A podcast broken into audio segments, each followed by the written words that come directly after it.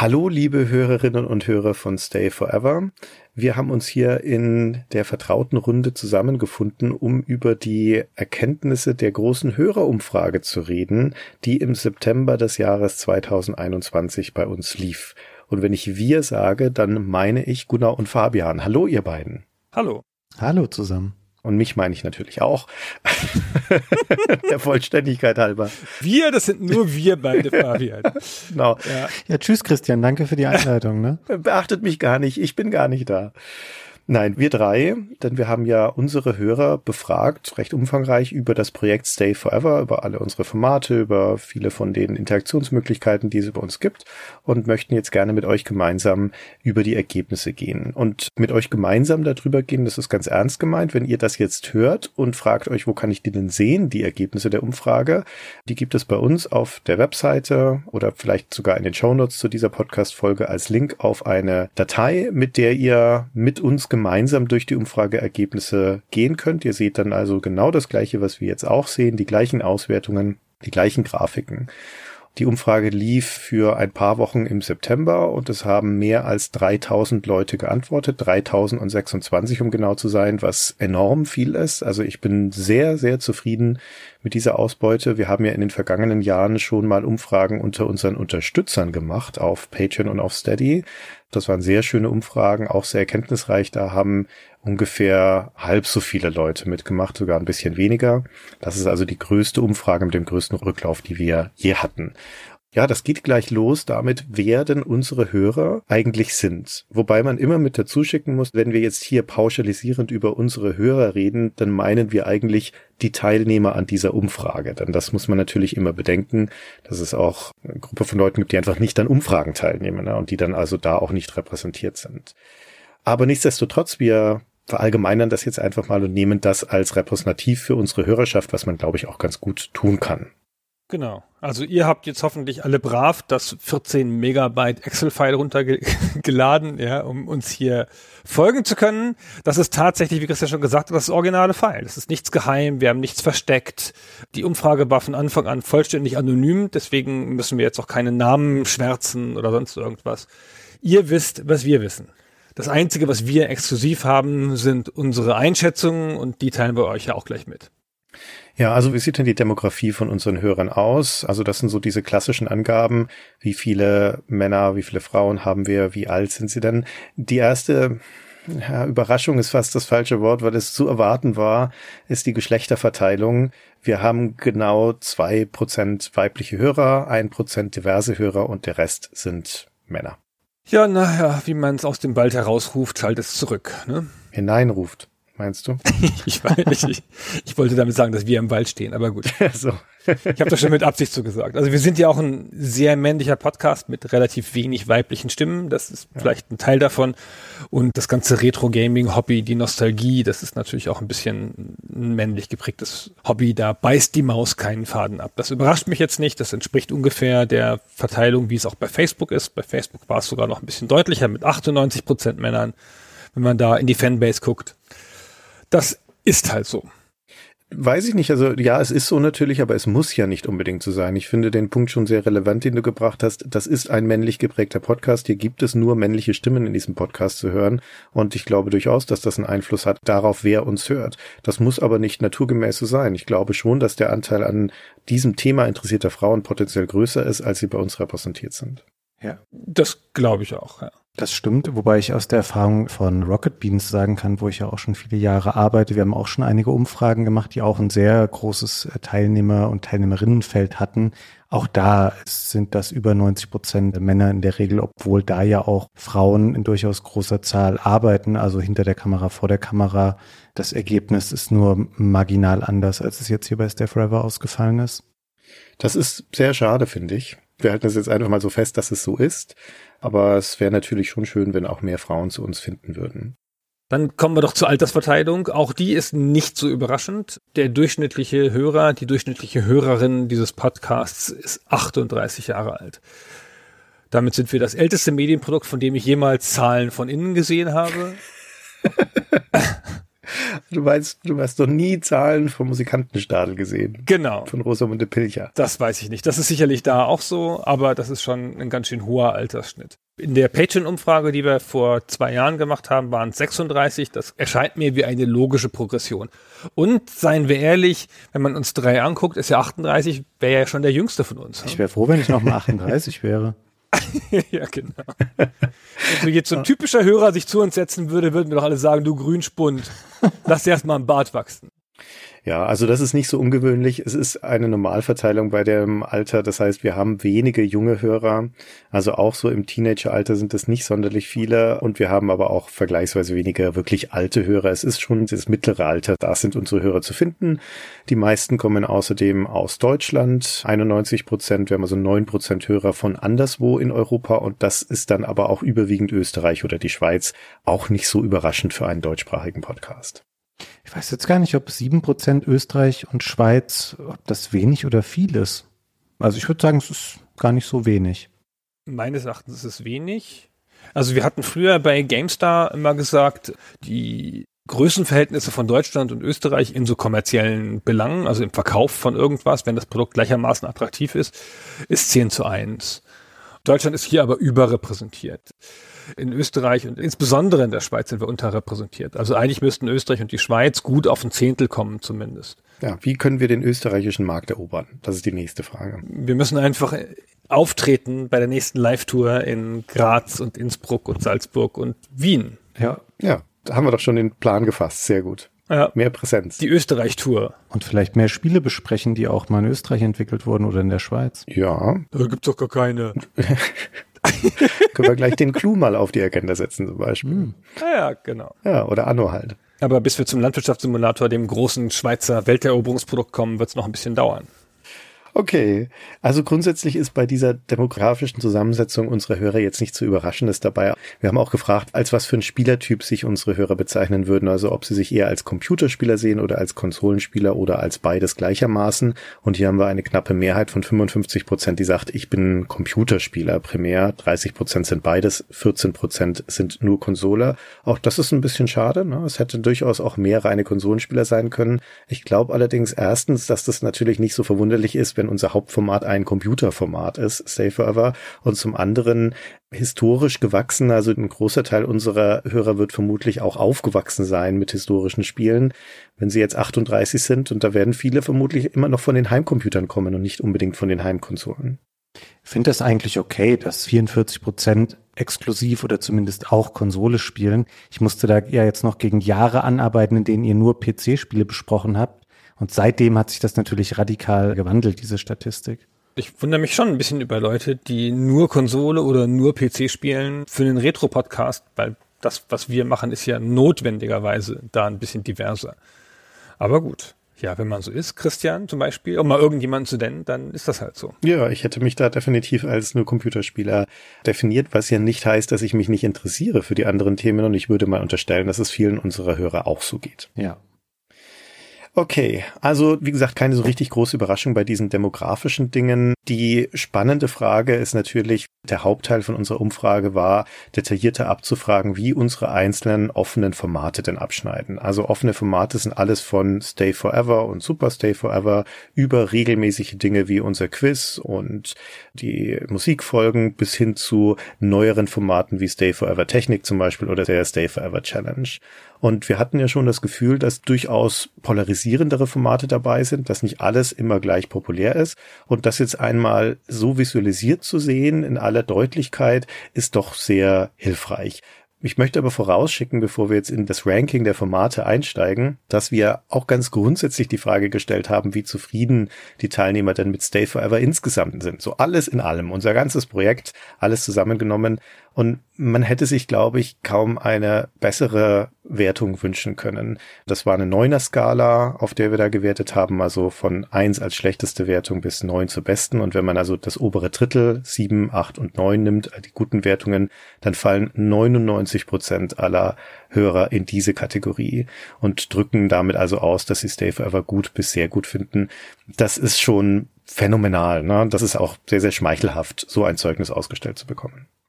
Ja, da sind wir natürlich dankbar und demütig dahingehend. Aber das sind ja auch jetzt unsere Hörer und ich nehme an, die engagierteren unter unseren Hörern sind auch die, die die Umfrage mitgemacht haben. Richtig, das muss man immer im Kopf behalten. Und das wird sofort differenzierter, wenn wir dann auf die einzelnen Formate runtergehen. das ist wohl wahr. Ja, was wollen wir denn zu den einzelnen Formaten sagen, Christian? Leit mal rein. Wir haben zu den einzelnen Formaten verschiedene Dinge abgefragt, unter anderem einfach auch schlicht eine Bewertung, also auf einer ganz einfachen Skala. Aber dann haben wir auch vier einzelne Fragen dazu gestellt, nämlich nehmen wir zum Beispiel mal unsere Hauptfolgen Stay Forever. Hört ihr das immer sofort, wenn die Folge rauskommt? Das war nicht eine Ja-Nein, sondern das war so eine zutreffende Skala. Die Aussage war, ich höre die Folge immer sofort, wenn sie kommt stimme voll zu, stimme gar nicht zu, na, wie man das halt so kennt aus Umfragen. Also ich höre die Folge immer sofort, ich höre die Folge immer vollständig, ich finde das Format unterhaltsam und ich lerne bei diesem Format etwas Neues. Das waren unsere vier Kategorien zusätzlich zur Bewertung, die wir abgefragt haben. Und das kann man natürlich immer einzeln dann angucken, wie diese Formate bewertet werden. Aber die härteste Währung für mich ist eine Art Kondensat aus drei von diesen Dingen. Nämlich erstens die Bewertung und dann die Frage, wird das Format vollständig gehört und wird es gleich gehört? Das sind für mich Kriterien, die ein großes Interesse quasi zusammenfassen. Man findet es inhaltlich gut und man möchte es auch gleich und vollständig hören. Das haben wir zusammengefasst zu unserem sogenannten TSV-Ranking. Also ich finde es toll, ich höre es sofort und ich höre es vollständig. Und das insgesamt bildet dann eine Hitliste der Formate, die also aussagt, dass die Hörer das nicht nur gut finden, sondern eben auch schnell und vollständig hören. Und diese Hitliste ist doch relativ auseinandergezogen. Also es ist nicht so, als ob die oberste Folge und das bestbewertete Format und das niedrigst bewertete relativ gleich aufliegen, sondern da klafft doch eine ziemliche Lücke dazwischen um genau zu sein, 49 Prozent liegen die auseinander.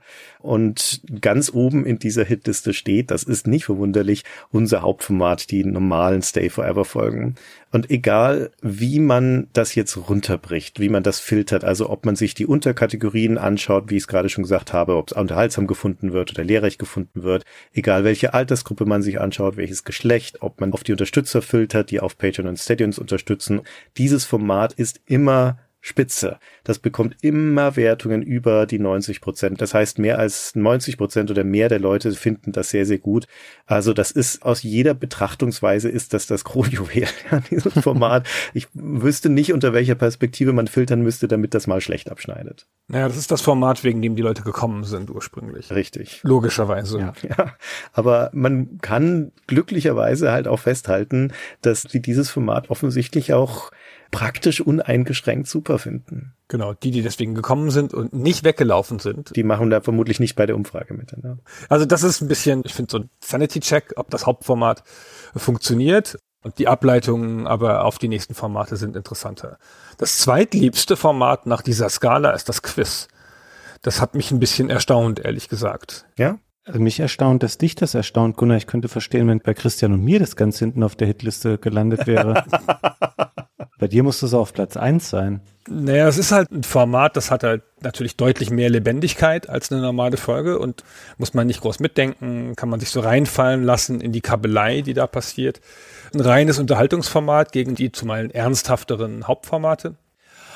Aber ich hätte jetzt nicht gedacht, dass das so beliebt ist. Es hat sich auch ein bisschen entwickelt. Aus dem Anfang heraus, was wir nur als Anhängsel mal zu einer Hauptfolge gemacht haben. Also ich finde das jetzt nicht so überraschend, dass das Quiz gut abschneidet. Ich finde das überraschender im Vergleich mit einem anderen Format, das nicht so gut abschneidet, wie man das annehmen könnte, nämlich Stay Forever Technik. Und ich finde es deswegen überraschend, weil das Quiz und Stay Forever Technik die beiden, ich sag mal, neueren Formate sind, die in den Kommentaren, also dem unmittelbaren Feedback, das wir auf der Webseite bekommen und in Discord und wo auch immer Menschen hingehen können, um zu kommentieren, uneingeschränkt positives Feedback bekommen. Also regelrecht jubeliges Feedback. Das Quiz lieben die Leute, die Kommentierenden und Stay Forever Technik lieben die Kommentierenden. Und deswegen liegt es nahe, wenn man das jetzt einfach nur mitnimmt, dieses Feedback, anzunehmen, dass das beides ganz gleichwertig hervorragend aufgenommene Formate sind. Dem ist nicht so und das ist auch mit der Wert von solchen Umfragen, dass man ein differenzierteres Bild bekommt. Das Quiz schneidet wesentlich besser ab als Day Forever Technik, das in dieser Rangliste von den zehn Formaten, die wir abgefragt haben, auf Platz sieben liegt. Wobei, ich habe mir halt extra nochmal die Plays angeguckt, also im System die Downloads, also die harte Währung, wie oft wurde eine Folge runtergeladen und gehört. Und alle vier Stay Forever Technik Folgen liegen vor der letzten Quizfolge. Also wurden mehr gehört Also es ist immer nicht so eine ganz exakte Währung bei Podcast-Downloads, weil ein Play wird ausgelöst durch einen kompletten Download. Wenn ich es einmal downloade und dann 20 Mal bei mir auf der Platte höre, dann merkt das System davon nichts mehr. Wenn ich es hingegen fünfmal abbreche und wieder anfange, habe ich vielleicht fünf Plays. Die Systeme versuchen das rauszufiltern, aber ganz exakt ist es nicht. Aber Stay Forever Technik ist von den reinen Downloadzahlen vor dem Quiz und auch vor Super Stay Forever in den letzten Monaten. Es gibt beim Quiz Outlier, das erste Quizteil ist sehr beliebt gewesen.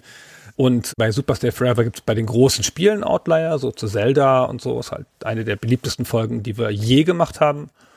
Aber im Durchschnitt hält sich das Technik bei den Downloads besser, als hier die Bewertung nahelegt. Mhm. Also, wenn man sich diese Rangliste der Formate anguckt, wie gesagt, Stay Forever oben, dann kommt das Quiz. Als nächstes kommt Super Stay Forever. Also, was ja auch eines unserer zentralen Hauptformate ist. Deswegen auch nicht verwunderlich, dass das hier hoch steht. Und dann kommt die zweite Reihe. Es geht weiter mit dem Ausgefragt-Format. Dann kommt die Welt von, auch eines der neueren Formate. Dann auf Platz 7 Stay Forever Technik, auf Platz 8 die Musikfolgen, auf Platz 9 die Designer-Interviews und auf Platz 10 die Stay Forever Challenge als das deutliche Schlusslicht. Die Stay Forever Challenge ist auch das einzige Format in diesem TSV-Ranking, das unter die Mitte rutscht, also wo nur noch eine Minderheit der Leute sagt, das finde ich toll, höre ich sofort und höre ich vollständig. Und für die Mehrheit gilt das nicht mehr. Für alle anderen Folgen, die haben zumindest noch teilweise eine knappe Mehrheit von Leuten, wo das gut abschneidet. Ich habe jetzt nochmal eine andere Theorie, weil ich versuche auch das mit den Technikfolgen so zu verstehen, wenn ein Kriterium auch ist, dass die Folge vollständig gehört wird. Korrigiert mich gerne. Ich glaube, ich habe die zwar alle gehört, aber vielleicht ist mir eine oder so mal durchgerutscht. Die Technikfolgen sind auch sehr lang, oder? Vielleicht hören die Leute das halt einfach nicht am Stück, sondern teilen sich das eher auf als so ein Quiz oder so eine ein bis 1,30 lange Folge Stay Forever oder Super Stay Forever. Also vollständig meint unabhängig von Unterbrechungen, sondern es geht schon darum, ob man sie zum Ende hört. Zumindest würde ich das so interpretieren. Also die Menge an Menschen, die sagt, ich höre das nicht vollständig, interpretiere ich deswegen auch als Abbrecher. Ja, also Leute, die die Folge abbrechen, ohne sie zu Ende zu hören. Und bei Stay Forever Technik sind das 17 Prozent der Antwortenden, die gesagt haben, ich breche diese Folge ab. Hm. Oder ich breche dieses Format ab. Okay, ich habe gedacht, dass sofort und vollständig quasi zusammen erfüllt sein müssen. Aber auch, ich würde immer auch noch sagen, bei einem längeren Format, dass es nicht so verwunderlich ist, dass das eben weniger Leute vollständig hören, weil dann werden ihnen vielleicht schon wieder drei andere Shows in den Podcatcher gespült und dann vergessen sie das vielleicht mal, die Folge noch zu Ende zu hören. Also ich kann es sonst auch nicht genau begründen, woran es jetzt liegt. Ich habe schon eine Theorie, wie dieses Ranking zustande kommt. Das ist auch gar nicht so überraschend. Das ist was, was Gunnar vorhin hat schon anklingen lassen und was wir, glaube ich, auch in der Vergangenheit schon das eine oder andere Mal diskutiert haben. Man kann das nämlich auch so lesen, dieses Ranking, dass je mehr eine fremde Stimme vorkommt oder je mehr fremde Stimmen in einem Format vorkommen, desto niedriger wird es auf der Skala sein und je nischiger das Thema ist, desto niedriger wird es auf der Skala sein. Und wenn diese beiden Dinge zusammenkommen, also fremde Stimmen plus nischiges Thema, wie in der Stay Forever Challenge, dann schneidet das Format schlecht ab. Und wenn umgekehrt gilt, vertraute Stimmen mit populären Themen, und das gilt übrigens auch für das Quiz, da tauchen ja logischerweise sehr viele populäre Spiele auf, weil wir da so viele Fragen haben, und wir sind hier in vertrauter Runde, die da reden, dann schneidet das gut ab. Und das ist nicht nur eine rein aus der Luft gegriffene Theorie, sondern wir haben ja sehr, sehr viele Freitextantworten bekommen. Herzlichen Dank übrigens an dieser Stelle nochmal an alle, die nicht nur mitgemacht haben bei der Umfrage, sondern die auch noch mit dazu geschrieben haben, wie das zu interpretieren ist, ihre Meinung. Und wenn wir uns das angucken, da zum Beispiel, was die Menschen geschrieben haben, die die Stay Forever Challenge nicht so doll finden, oder die Designer-Interviews, die auch niedrig ranken, dann kommt doch sehr häufig das zum Ausdruck, wie jemand zum Beispiel so schön geschrieben hat, ich höre das primär wegen Gunnar, Fabian und Christian und nicht so sehr wegen dem Inhalt. Das muss nicht unbedingt die allgemeine Meinung da draußen sein, aber ich glaube, dass das durchaus ein ganz guter Nukleus ist für das Verständnis dafür. Also gerade wenn es um die Challenge zum Beispiel geht, das sind viele fremde Stimmen, das sind abseitige Spiele. Dazu kommt bei diesem spezifischen Format, dass es auch auch in seiner Metapher missglückt ist oder zumindest missverständlich ist. Auch das kommt aus den Freitextkommentaren recht deutlich raus, dass es doch einige Leute gibt, die sagten, wir halten dieses Format für arrogant, wir halten es für beheblich und elitär, ihr stellt euch da über andere Podcasts, das finden wir unangenehm und das passt nicht zu euch. Und selbst wenn es eine Minderheit sein sollte, die diese Meinung hat, nichtsdestotrotz kann man einfach nie ignorieren, dass das ein Eindruck ist, der auch miterweckt werden kann durch dieses Format.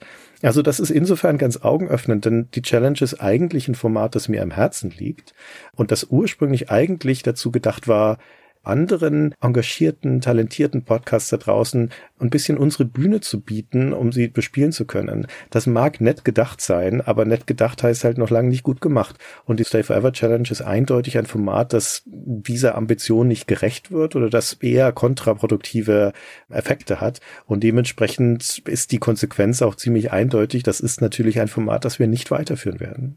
Genau, wir werden das pausieren, also das heißt nicht, dass wir es nicht nochmal irgendwann machen, in einer anderen Setup vielleicht oder bei einer besonderen Gelegenheit, aber so in dieser Regelmäßigkeit, wie es bislang war, was hatten wir angestrebt, vier Folgen im Jahr, ja. das werden wir nicht machen. Nein. Wie viele Folgen gab es bisher davon? Drei Folgen gab es bisher davon. Also das ist übrigens auch ein guter Punkt mit dem, wie viele Folgen gab es davon, denn um nochmal auf Stay Forever Technik zurückzukommen. Das ist ein spektakulär gutes Format. Ich bin so froh, dass wir Henne haben. Ich bin so froh, dass wir dieses Format haben. Das ist ein Juwel in unserem Portfolio und dementsprechend steht es selbstverständlich überhaupt nicht zur Debatte, dass wir Stay Forever Technik weiterführen. Aber ich denke, dass das Format noch so jung ist, dass da noch eine Gewöhnung einsetzen muss an Henna als Stimme, weil ich mir gut vorstellen kann, dass es da draußen noch Hörer gibt, für die er halt einfach noch eine fremde Stimme ist und sich diese Vertrautheit noch nicht hergestellt hat. Und dazu kommt, und auch das ergibt sich relativ deutlich aus den Freitextantworten, das ist halt auch ein polarisierenderes Feld, was das Thema angeht. Einige von unseren Hörern schreiben, ja, mich interessiert Hardware per se nicht. Okay, legitim, völlig legitim. Oder auch selbst wenn sie Technik interessiert, naja, dann ist es halt trotzdem sehr themenabhängig. Wenn man sich jetzt nicht für den ZX81 zum Beispiel interessiert, äh, dann, was ja doch ein etwas nischigeres Thema, ein nischigerer Computer ist, ja, dann wird man auch schwerer Zugang zu diesem Format finden. Und das sind so zwei kleinere Hypotheken, glaube ich, die Stay Forever Technik noch mit sich rumträgt. Aber mindestens mal Gewöhnung würde ich doch hoffen, dass sich die ein stellt noch im Laufe der weiteren Folgen. Ich möchte noch einen ganz kurzen Rückgriff auf die Downloadzahlen nehmen bei Stay Forever Technik. Bei der normalen Folge unserer Formate ist es so, dass ältere Folgen mehr Downloads haben als jüngere. Das ist nicht, weil die jüngeren Formate schlechter sind oder weniger gehört werden, sondern weil die älteren Folgen mehr Zeit im Feed hatten, Download zu akkumulieren. Teilweise durchs Mehrfachhören, aber teilweise auch durch Leute, die es dann hinterher erst entdeckt haben. Und bei den Stay Forever Technikfolgen ist es umgekehrt. Die neueren Folgen, die steigen nach oben. Und das ist ein Anzeichen dafür, dass die neueren Folgen einfach besser laufen als die früheren. Und ich glaube, das ist der Gewöhnungseffekt. Dass Leute jetzt, die dem Format anfangs keine Chance gegeben haben, jetzt sagen, ach, jetzt steige ich mal ein. Ja, gut möglich. Und dann die älteren Folgen nachhören. So. Und die laufen auch gut im sogenannten Longtail. Also sind ein bisschen stärker als die anderen Folgen im Wiedergehört werden, auch wenn sie schon älter sind. Ich denke auch, dass das die jüngste Folge jetzt mit dem IBM-PC das breiteste Thema war, so dass vermutlich am meisten von den Hörern dann auch interessieren dürfte. Und du hast vorher Zelda zum Beispiel erwähnt bei Superstay Forever. Das merken wir in unseren Hauptformaten bei Superstay Forever, bei Stay Forever doch sehr deutlich, dass sich die Abrufzahlen, also die Popularität der Folgen enorm dadurch unterscheidet, wie populär das Thema ist, das da besprochen wird. Also die Spiele, die beliebt sind da draußen, da werden auch die Folgen mehr gehört. Da werden auch die Folgen, ich will nicht sagen, werden als besser empfunden, aber sie sind zumindest populärer. Genau. Also es gibt ja einfach mehrere Sorten Hörer. Es gibt Hörer, die hören einfach wegen uns oder wegen dem allgemeinen historischen Interesse. Dann gibt es Hörer, die hören hart, eiskalt nur Sachen, die sie schon kennen, also wo sie das Nostalgiegefühl haben wollen. Dann gibt es Hörer, die hören eiskalt, hart nur Sachen, die sie nicht kennen, weil sie das andere ja schon wissen. Also so gibt es halt einfach verschiedene Typen und irgendwer fällt immer rein und irgendwer fällt immer raus. Manchmal ist es auch so, dass unsere Begeisterung Folgen mitträgt, wenn wir lange was gehypt haben oder so. Und das merkt man dann auch manchmal. Dark Omen zählt zu den beliebtesten Folgen und das liegt sicher nicht am Spiel. Das liegt daran, dass wir aus dem Thema, weil das ja halt mein Lieblingsspiel ist, schon so lange so ein Hype-Thema gemacht haben, dass es das in die Top Ten getragen hat. Das ist gut möglich. Stichwort Top Ten, da sind wir wieder bei unserem Ranking, beziehungsweise wenn wir noch mal von unten herkommen, ich sagte ja schon, die Stay Forever Challenge ist da also das deutliche Schlusslicht. Kurz davor auf Platz neun die Designer-Interviews und davor die Musikfolgen. Habt ihr Gedanken dazu, zu diesen beiden Formaten und deren Abschneiden? Die Designer-Interviews sind ja erstmal Interviews, das ist immer ein bisschen schwierig, weil die qualitätsmäßig sehr unterschiedlich sind. Also Audio-qualitätsmäßig schon. Es ist nicht immer gleich geblieben. Und sie sind ja in der Mehrzahl auch auf Englisch. Wir haben das nicht separat abgefragt, deutsche und englische Designer-Interviews. Das ist eher von historischem Interesse für die meisten Leute, glaube ich. Das ist nichts, was du so mit einer Freude hörst. Ja, und es holt ja auch nochmal eine kleinere Gruppe an Leuten generell ab, weil es sind ja oft Designer-Interviews mit Leuten, die sich eben auf die Spiele beziehen, die wir bei Stay Forever oder Super Stay Forever besprechen. Und das hören sich dann wirklich nur die Leute an, die noch ein verstärktes oder noch tieferes Interesse an dem Spiel haben, was da besprochen wird. Ich denke, viele Leute, die jetzt bei einem Spiel denken, ach ja, das ist ganz nett, ähm, das höre ich mir mal an oder das kenne ich vielleicht auch, aber dass das nicht so sehr in die Tiefe geht, dass du dir noch eine halbe Stunde oder Stunde ein Gespräch auf Englisch dann anhörst, wo vielleicht auch eben, wie Gunnar schon sagte, die Tonqualität nicht auf dem Niveau ist, wie sie jetzt bei uns zum Beispiel geboten wird, weil die Leute eben nicht professionell podcasten, sondern einfach ab und an mal irgendwie ein Interview geben und das dann bei denen nicht so eine hohe Priorität hat. Also ich verstehe total, warum die Interviews verhältnismäßig schlecht abschneiden innerhalb des Rankings. Und die besten Zitate waren schon in der Folge. Das kommt noch dazu. Das ist richtig und das wird auch in den Kommentaren so gesagt. Hm. Also die Designer-Interviews sind insofern ganz interessant, weil wenn man darauf filtert, bei den Freitextantworten auf die Leute, die dem schlechte Wertung gegeben haben oder sagen auf der Skala eine Wertung zwischen eins und vier, dann sind da recht viele Wortbeiträge dabei, die sagen, ich verstehe schon, warum ihr das macht, dieses Format, und ich weiß es sehr zu schätzen, dass ihr diese Recherche betreibt. Ich mag auch die Einspieler in den Folgen, aber als alleinstehendes Format ist es trotzdem nichts für mich. Also die haben dem eine schlechte Wertung gegeben, nachvollziehbarerweise, verstehen aber, warum wir sie machen. Und wenn man ehrlich ist, dann sind sie ja auch so eine Art Abfallprodukt, die Designer-Interviews, weil wir sie grundlegend führen für unsere Folgen und nicht unbedingt für die Standalone-Veröffentlichung. Die Frage ist also eher, können wir uns die eigenständige Veröffentlichung dann nicht einfach sparen, wenn knapp die Hälfte unserer Hörer sagt, das ist eh nichts für mich, zumal die englischsprachigen. Und auch unter diesem Gesichtspunkt, dass das ist jetzt vielleicht nicht so augenfällig, aber in der Nachbearbeitung, in der Produktion sind die Designer-Interviews mit das aufwendigste Format. Also gerade wenn wir Franzosen haben im Gespräch, dann kann man davon ausgehen, dass sich die Bearbeitungszeit verdoppelt. Aber grundsätzlich bei jedem Gespräch, unabhängig von der Sprache, so ein Interview hinterher hörbar zu schneiden, das ist wesentlich aufwendiger als bei einer normalen Folge, wo einigermaßen sprecherfahrene Podcaster reden.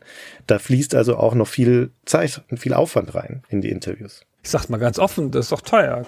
Ja, ist auch teuer, genau. Müssen wir auch bezahlen. Genau. Wir wollen uns das aber leisten. Richtig. Weil wir das als einen Beitrag für die Spielearchäologie, für die Spieleforschung sehen. Wir versuchen damit Primärquellen zu schaffen, wo vielleicht noch keine waren. Hin und wieder ist ja auch mal ein richtiger Scoop in einem dieser Interviews das halten wir schon für wichtig, das zu hinterlassen als Teil unseres Werkes.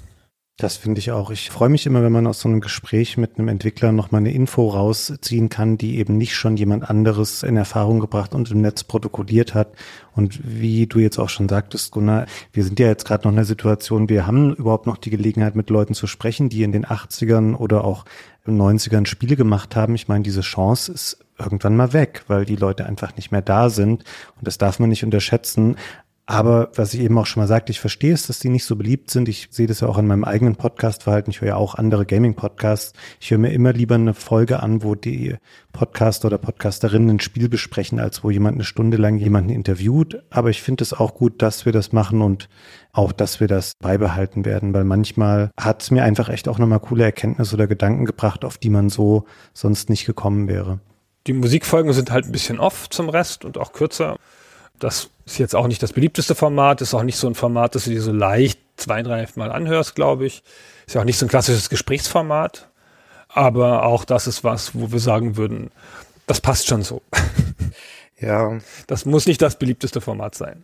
Wir haben ja auch diese Pistole auf die Brustfrage gestellt, wenn ihr auf ein Format verzichten müsstet, welches wäre es? Da führt die Stay Forever Challenge natürlich auch wieder, aber dann kommen nicht die Designer-Interviews, längst nicht, sondern dann kommen die Musikfolgen, wo 24 Prozent der Leute gesagt haben, ja, wenn ihr etwas töten müsst, dann tötet doch bitte die Musikfolgen.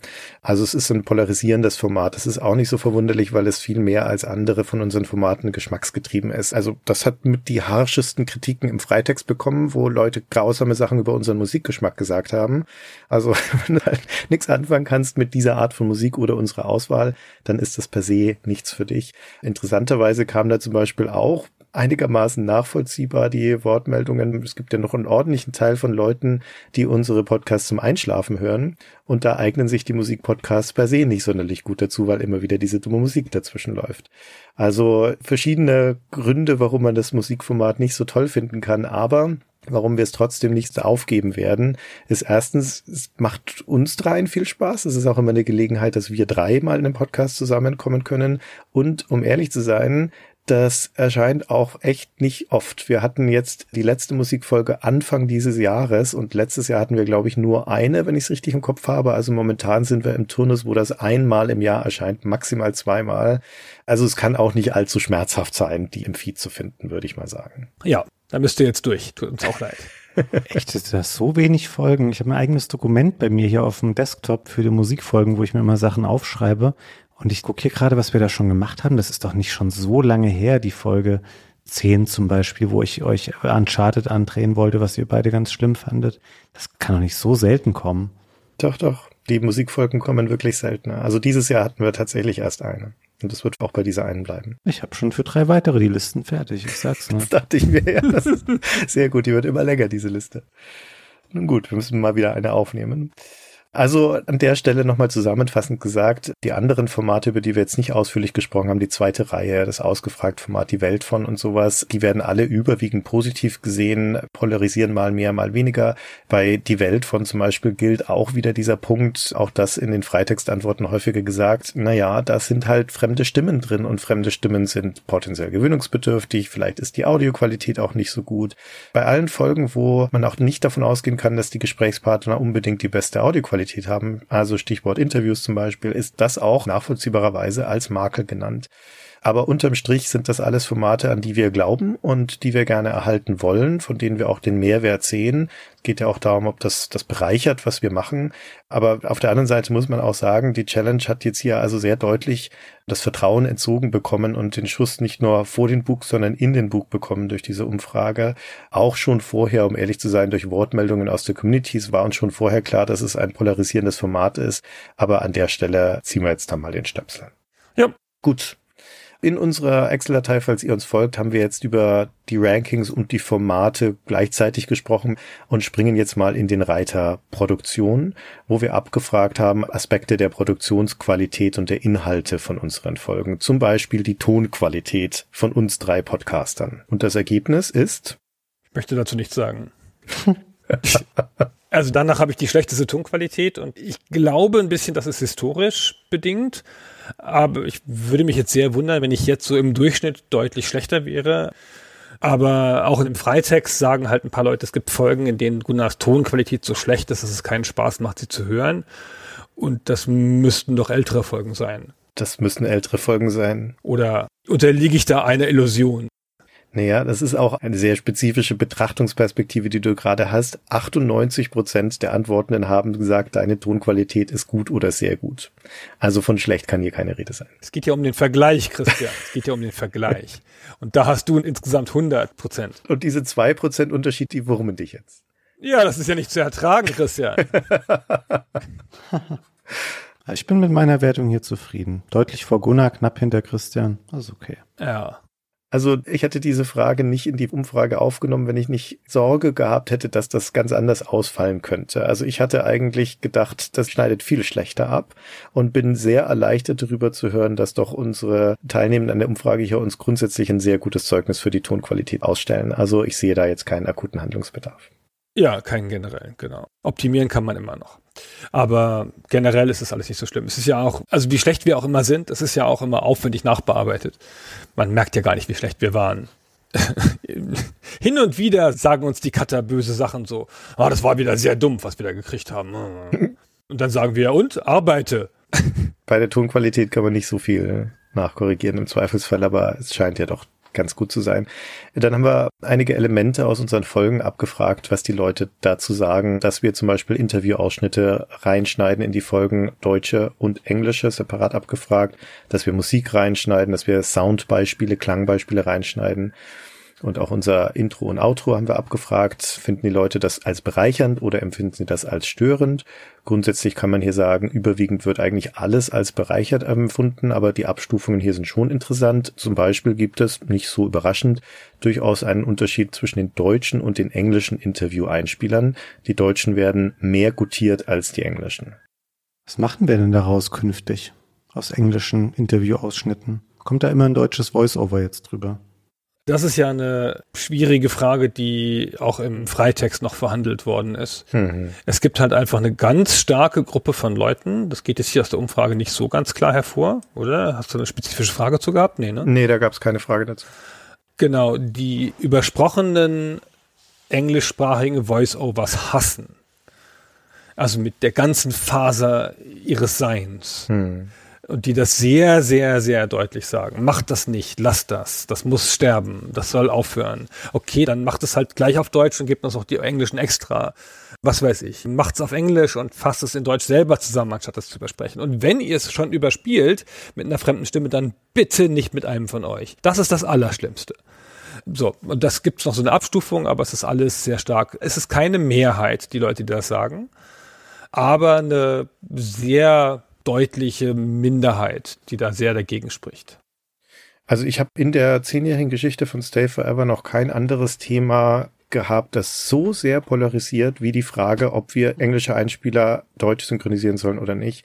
Das wird entweder gehasst, diese Idee, oder es wird leidenschaftlich gefordert. Da gibt's keinen mittleren Grund. Mhm. Und das heißt auch, egal welche Entscheidung du triffst, du kannst es nicht allen recht machen. Du wirst der anderen Hälfte der Leute auf die Füße treten. Weil es gibt auch massenhaft Leute, die sagen, ich höre die englischen Sachen überhaupt nicht an, ich will das bitte deutsch synchronisiert haben. Und die andere Seite sagt, um Gottes Willen, macht das nicht. Ich verbrenne eure Podcasts auf dem Scheiterhaufen, wenn ihr das tut.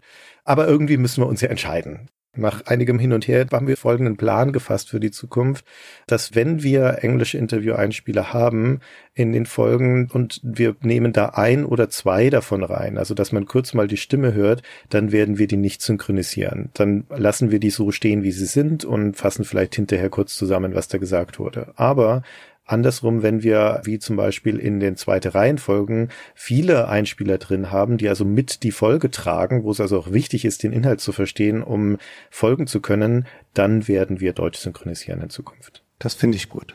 Ja, also ich finde weiterhin, dass das bei der Moonstone-Folge ein Nachteil war, dass wir nicht synchronisiert haben und so viel im englischen Original stehen gelassen haben. Mhm. Und ich habe es ja auch nicht zusammengefasst hinterher sondern ich habe es halt so stehen lassen, als das, was es war, als Bedeutungsträger für den Rest.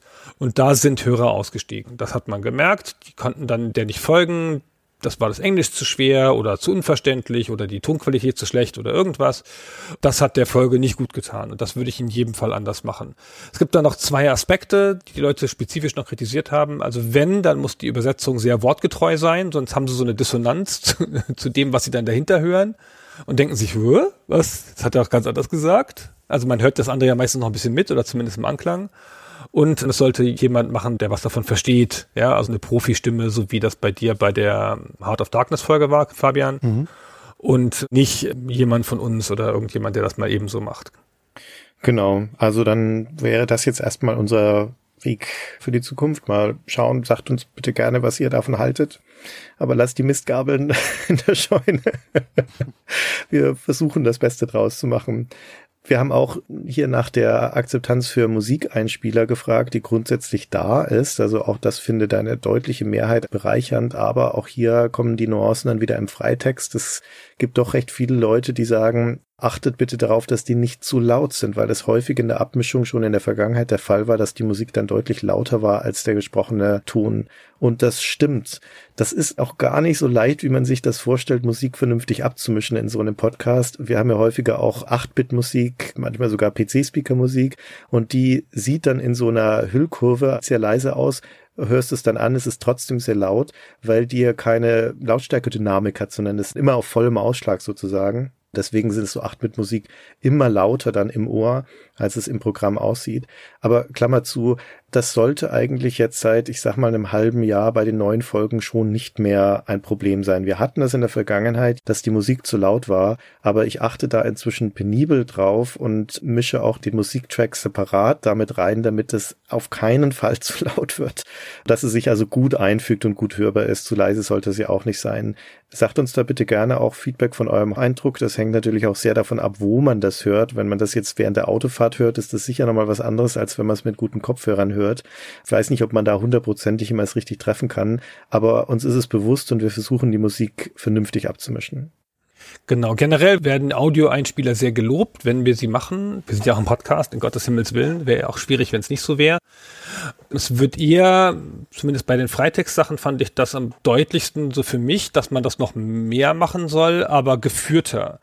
Wir legen ja oft Audio aus dem Spiel drunter an ein paar Stellen, wo wir reden oder in so Übergänge zwischen den Wortbeiträgen, um das zu illustrieren. Und ich fand hier zwei, drei Stimmen sehr bemerkenswert, die gesagt haben, nee, sagt das an, ordnet das ein, nehmt das als Teil des Gesprächs mit rein. Habt ihr da eine Meinung zu? finde das einen validen Einwand. Ich glaube, es ist aber auch eine sehr spezielle Betrachtungsweise, denn ich glaube, dass man das so ein bisschen als Teppich hinter dem Gesprochenen verwendet oder auch benutzt, um so ein bisschen eine Strukturierung zu schaffen des Podcasts inhaltlich. Das ist relativ üblich und ich würde das eigentlich fast auch so beibehalten, wie wir das jetzt haben und nicht zu jedem Audio aus einem Spiel, was man hört, eine Erklärung dann abgeben, weil dann brichst du wieder auf den natürlichen Fluss, den diese Gespräche eigentlich haben, wenn du das immer noch mal erläuterst, weil ich glaube, in den meisten Situationen ist ja immer klar, um welches Spiel es geht, wenn eine Musik kommt und Soundeffekte unterstützen ja immer die aktuelle Szene eigentlich, die man beschreibt. Ich glaube, dass es da eher selten zu wirklichem Erklärungsbedarf kommt. Ja, würde ich auch so sehen. Nun haben wir noch gefragt, wie sieht denn das eigentlich mit Kapitelmarken und Kapitelbildern aus? Auch das ist ja etwas, was wir noch nicht allzu lange machen, jetzt seit ungefähr einem Jahr würde ich sagen, wo wir das tatsächlich regelmäßig und in allen Folgen haben. Vorher waren es nur ausgewählte. Und das ist ein nicht zu unterschätzender Mehraufwand, die entsprechenden Bilder rauszusuchen, das alles mit einzubauen. Deswegen wollten wir mal wissen, ob sich das überhaupt rentiert und haben also gefragt, ob das überhaupt genutzt wird. Und das ist interessant zu sehen, dass es erstens einen deutlichen Unterschied gibt in der Nutzung von Kapitelmarken versus Kapitelbildern. Also Kapitelmarken zur Erklärung, das ist sozusagen das Inhaltsverzeichnis eines Podcasts, wo man zwischen den einzelnen Abschnitten hin und her springen kann damit. Und Kapitelbilder sind die Illustrierung dazu, wo man dann zum Beispiel einen Screenshot aus dem Spiel sieht oder wenn wir über eine Person sprechen, ein Porträt von dieser Person, ein Foto und so weiter. Und überraschenderweise, also zumindest ich hatte jetzt nicht darauf getippt, werden die Kapitelbilder viel mehr genutzt als die Kapitelmarken. Ich finde nicht nur diesen Unterschied bemerkenswert, ich finde generell die Zahl, die die Kapitelbilder erreicht haben, eine riesige Überraschung für mich persönlich, dass 73 Prozent zumindest selten, aber auch teilweise gelegentlich oder häufig diese Bilder benutzen. Ich mache das persönlich ja nie, aber ich höre auch immer Podcasten Situationen, wo ich kein Display zur Verfügung habe, sondern irgendwie, wenn ich beim Sport auf dem Laufband stehe oder ich sitze im Bus und habe das Handy in der Jacke, keine Ahnung. Ich gucke da selten auf einem Bildschirm dazu, weil mich das auch eher dann wieder ablenkt von dem reinen Anhören. Es kommt ja auch noch dazu, dass große Podcast-Anbieter oder Apps wie Spotify oder Apple Podcasts das nicht mal unterstützen. Und ich glaube, dass viele Leute diese Apps benutzen und dass dann dennoch fast drei Viertel unserer Umfrageteilnehmerinnen und Teilnehmer gesagt haben, sie nutzen diese Kapitelbilder. Ich fand ich echt erstaunlich. Ich finde das auch, also eine sensationell hohe Zahl. Das ist ja fast die technische maximale Reichweite. Also da sind auch 16 Prozent drin, die höflich gesagt haben, sie nutzen die selten. aber sie haben sie immerhin bemerkt. Aber über 50 Prozent nutzen sie häufig oder gelegentlich. Und das ist schon, finde ich, auch eine Belohnung für die Arbeit, die insbesondere Christian da reinsteckt. Ich finde den Unterschied zwischen den Marken und den Bildern gar nicht bemerkenswert. Die Marken sind halt da und man müsste aktiv durch den Podcast springen, um zu sagen, ich nutze die ah, in Kapitel 7 irgendwas. Und die Kapitelbilder kann man einfach hin und wieder bemerken, wenn man mal zufällig drauf guckt, ohne dass man dafür aktiv was tun muss. Ich glaube, daher kommt die Mehrnutzung der Bilder versus der Marken. Das klingt im Nachhinein sehr sinnvoll, genau. Ich glaube, auf den Gedanken wäre ich vorher gar nicht gekommen, aber so kann man das sicher erklären. Die Teilnehmer an der Umfrage, die sich positiv über die Kapitelbilder äußern, die sie also nutzen und dazu einen Text geschrieben haben, die sind dann aber auch tatsächlich sehr leidenschaftlich in ihrem Ausdruck der Begeisterung darüber, dass es die Kapitelbilder gibt. Also da liest man dann doch häufiger, das dürft ihr auf gar keinen Fall mehr abschaffen. Bitte macht das auf jeden Fall weiter. Also wenn das mal genutzt wird, dann scheint tatsächlich der Mehrwert sehr deutlich zu sein. Und ja, also die Zahlen sprechen und das Feedback spricht hier eine sehr deutliche Sprache. Das werden wir selbstverständlich weitermachen ist hier natürlich, muss man fairerweise sagen, auch ein bisschen verzerrt, ne? Weil wenn wir Aspekte des Podcasts abfragen, den wirst du ja zwangsläufig ausgesetzt. Und da kannst du natürlich sagen, ja, ich finde Musikeinspieler doof, aber diese Marken und Kapitelbilder, du nimmst das ja aktiv in Anspruch. Und es, würde ja niemand machen, der das dann immer aufruft und denkt so, oh, ich finde die Bilder und die Marken so doof, aber ich mache es trotzdem beim nächsten Mal wieder. Also das ist finde ich relativ klar, dass die, die Begeisterung oder die Zustimmung dafür dann relativ groß ist von den Leuten, die sich dazu geäußert haben, wenn ihr wisst, was ich meine, oder ich mache gerade irgendeinen Denkfehler dabei. Nee, nee, ich weiß, was du meinst und das ist schon richtig. Also jemand, der es nicht nutzt, wird vermutlich auch nicht sagen, ich hasse sie, sondern wird dem halt einfach gleichgültig gegenüberstehen. Und wir haben hier ja nach der Nutzung gefragt und nicht nach der Meinung dazu. Also dementsprechend ist das schon legitim. Aber nichtsdestotrotz finde ich es trotzdem schön zu hören, dass die Menschen diesen nutzen, dann aber auch sehr gerne tun offensichtlich und sich sehr freuen darüber. Also es ist ja ein Ausdruck der Freude darüber, dass das existiert und das ist doch schön. Ja, dann springen wir mal in den nächsten Tab. Das sind die Kanäle. Also wie wird Stay Forever eigentlich gehört oder unsere Podcasts und wie interagieren unsere Hörer mit uns auf den diversen Kanälen, auf denen wir unterwegs sind, Social Media Plattformen und so weiter. Und hier drunter fiel für mich auch die Frage, welche anderen Spiele-Podcasts werden denn noch so gehört. Aber jetzt fangen wir mal mit dem Medium an oder dem Gerät, über das der Podcast gehört wird. Da ist auch wieder eine Sache dabei, die mich sehr aus der Bahn geworfen hat, die ich mir nicht so recht erklären kann, aber dafür seid ihr beide ja jetzt hier hoffentlich da. Auf Platz eins ist eine Podcast-App, also all die, die es auf dem Handy oder Tablet oder sonst was hören, das ist nicht überraschend, aber direkt danach kommt als Nutzungsmöglichkeit als Download, also Menschen, die sich das herunterladen als Datei und dann anhören. Mehr als ein Drittel der Antwortenden vor dieser Umfrage haben das angegeben als häufige oder zumindest gelegentliche Art, den Podcast zu hören. Warum? Warum macht man das? Christian, bist du sicher, dass wir es richtig interpretieren? Das wollte ich auch gerade fragen. Du hast hier die Möglichkeiten mit App auf Apple Podcast, was ja auch eine App ist, auf Spotify, was ja auch eine App ist, auf der Webseite im Player, auf YouTube, das sind exotische Nutzungen und magischer anderer Weg. Aber wenn ich es einfach auf dem Laptop höre mit einem Programm, iTunes oder irgendwas in der Art, könnte man das nicht als Download bezeichnen? Das hätte man ja nicht als App einsortiert, weil bei App steht ausdrücklich hinter Handy oder Tablet. Ja, gut, das ist nicht ganz trennscharf. Also man könnte jetzt auch sagen, in der App kann ich es entweder streamen oder ich kann es auch runterladen. Ja, dann höre ich es in der App, aber habe vorher auf den Download-Button geklickt. Also es ist nicht auszuschließen, dass das Menschen so interpretiert haben. Aber in dieser Reihe, die wir jetzt haben, würde ich schon dazu tendieren, zu denken, dass das ein wirklicher Download ist, wo die Menschen dann eine Datei auf einer Festplatte haben am Ende. Es gibt bestimmt Leute, die das so machen, aber wenn ich jetzt das gefragt worden wäre, hätte ich auch gesagt als Download, weil ich häufig die Dateien halt vorher zu Hause runterlade, bevor ich dann rausgehe, um eben nicht das Datenvolumen zu verbrauchen. Und dann höre ich die runtergeladene Folge auch wieder mit der Apple Podcast App übrigens, wo ich mir dann im zweiten Schritt auch wieder unsicher gewesen wäre, ob ich jetzt Apple Podcasts gesagt hätte oder mit einer Podcast App. Du hättest ja auch beides sagen können. Also hier waren mehrfach Antworten möglich. Ach so, stimmt. Ja, ich verstehe den Punkt. Also da war jetzt die Frage vielleicht unscharf und deswegen ist die Interpretation jetzt natürlich auch schwierig. Aber wir wissen es, es gibt eine starke Gruppe an Menschen, die die als MP3 runterladen und archivieren. Aber ein Drittel. Wir haben das sehr deutlich gesehen, als die super coolen Leute von Steady gesagt haben, in unserem Player blenden wir die Funktion des Downloadens auf der Webseite mal aus. Weil das ist ja so uncool, das braucht man nicht mehr heutzutage. Wir sind in einer Streaming-Kultur, parodiere das auch nur ganz leicht übertrieben. Also das kam wirklich aus dieser Richtung äh, von denen. Ne? Das braucht man nicht mehr, wir sind in einer Streaming-Kultur.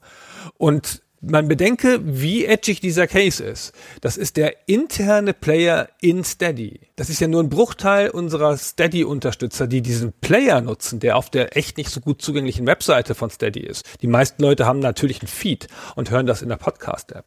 Und von diesen Leuten, dieser Untergruppe, denen hat man dann diesen Download weggenommen und boah, sind die Sturm gelaufen. und da hatten wir aber auch Krach und das waren richtig viele Leute. Also ich habe damals geschätzt, etwa zehn Prozent unserer Steady-Hörer lassen sich auf die Art aktivieren. Und dann bin ich jetzt zu Steady gerannt und habe die zusammengebrüllt am Telefon und dann hat es einen Tag gedauert dann war die Funktion wieder drin. Also falls ihr zufällig nicht Steady-Unterstützer seid, aber einen anderen Podcast auf Steady unterstützt und dann zufällig mal bemerkt habt, dass die Funktion mal für einen Tag verschwunden ist und wiederkam, dann wisst ihr jetzt, weswegen sie wieder da ist.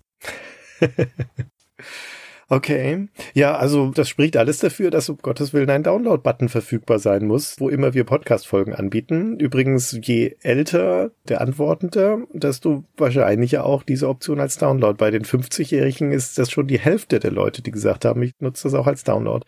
Spricht vielleicht doch auch wieder für die Theorie, dass es wirklich darum geht, eine Datei dann runterzuladen. Andersrum gesagt, wo ich sagen würde, Jüngere haben da vermutlich weniger Affinität dazu. Hm. Aber unsere 20-Jährigen machen das schon auch noch. Wir haben auch gefragt, wo wir besucht werden. Also unser ganzes Angebot im Internet, unsere ganzen Kanäle, Feeds und so weiter, wo man mitlesen, kommentieren kann, wo man uns einfach finden kann, was nutzen die Leute. Und da führt die Stay Forever Webseite wenn man alles zusammennimmt, also diejenigen, die uns da bis zu selten mal besuchen, häufig gelegentlich selten, dann ist es immerhin drei Viertel unserer Antwortenden, die da mal vorbeischauen bei der Stay Forever Webseite. Aber dann wird schon schmaler. Dann haben wir schon keine Mehrheiten mehr. Dann kommen also so Unterstützerplattformen, also vor allem Patreon. Und auf Platz drei kommt Twitter. Hm. Ja, Twitter ist unsere stärkste Plattform, also unsere aktivste Plattform, abseits der Webseite. Man merkt es auch immer am Feedback da. Ich glaube, das hat ein bisschen was damit zu tun, wie man Plattformen bedient. Twitter ist halt die Plattform meiner Wahl. Meine auch. Und ich bin auf Twitter ziemlich aktiv.